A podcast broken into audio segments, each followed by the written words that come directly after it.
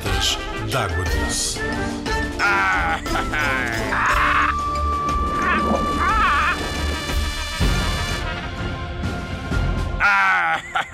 Olá, pirata. Estás bom?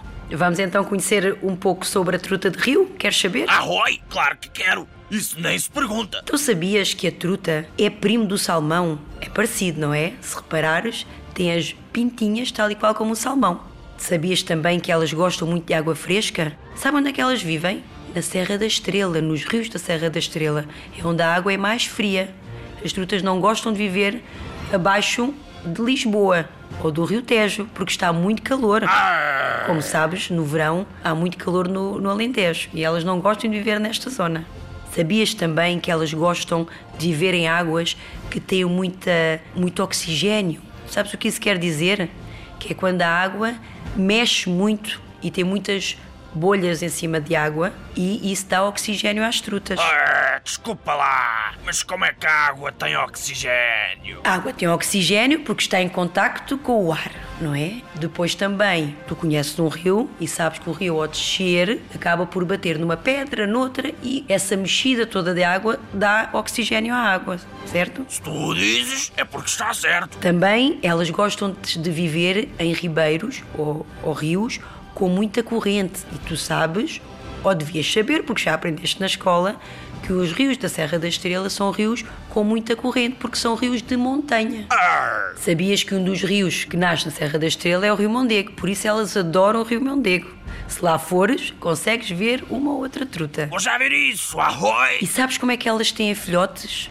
Eu vou-te explicar. A fêmea escava com a barbatana caudal um ninho na areia, juntamente com o macho que também vai ajudar. Como sabes, o macho é o pai e a fêmea é a mãe. E então, entre eles os dois, fazem um ninho. Depois, no ninho, os ovos são depositados, porque, como tu sabes, os peixes reproduzem-se por ovos. E ao fim de uns tempos, nascem desses ovos os as pequenas trutas. Sabes quantos ovos eles chegam a pôr? 10 mil ovos. Ai, São muitos. tem de ter ninhos gigantes para guardar tantos ovos? Não, porque os ovos são mais pequenos que os ovos dos pássaros.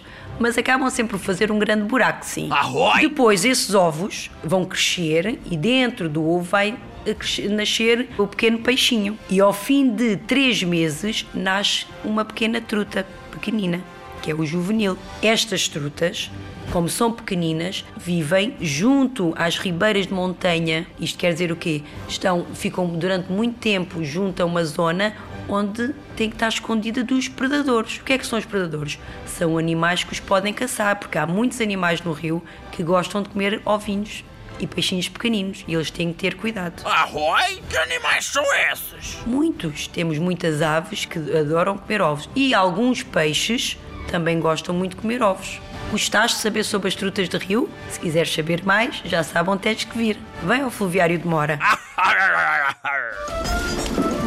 Fluviário de Mora. Sempre em movimento.